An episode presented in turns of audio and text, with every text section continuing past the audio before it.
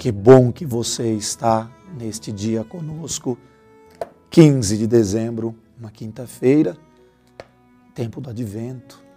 Este é o Verbo, a palavra de Deus da Diocese de Santo André, e você é sempre bem-vindo.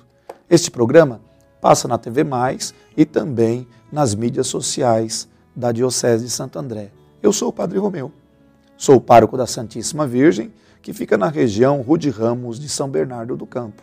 E hoje vamos refletir o Evangelho de São Lucas, no capítulo 4, 7, dos versículos 24 a 30. Depois que os mensageiros de João partiram, Jesus começou a falar sobre João às multidões. O que fostes ver no deserto? Um caniço agitado pelo vento? O que fostes ver? Um homem vestido com roupas finas?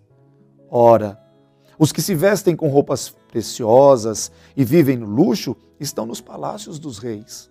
Então, o que fostes ver? Um profeta? Eu vos afirmo que sim. E alguém que é mais do que um profeta.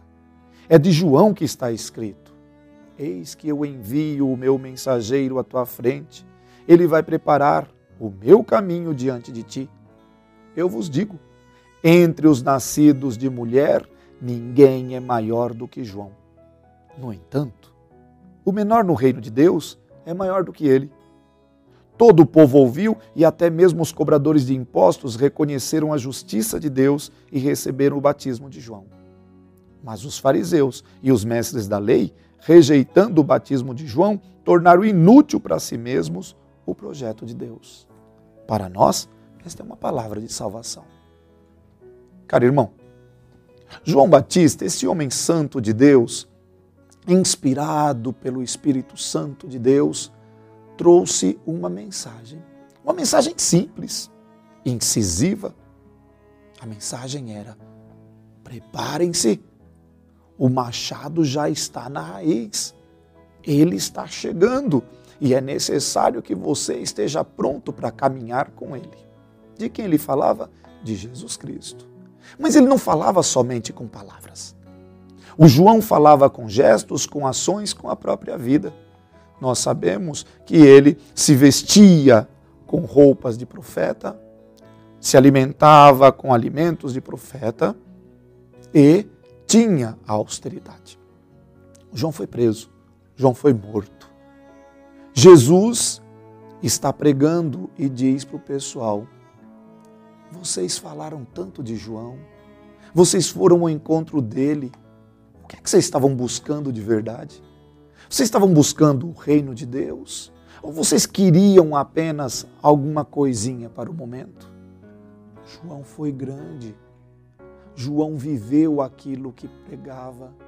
Que tal vocês também fazerem isso? Com que palavras Jesus diz isso? Diz: olha, dentre os nascidos de mulher, ninguém é tão grande quanto João. Mas se você entrar para o reino de Deus, você se torna maior do que ele. Isso é desprezar o João? Não.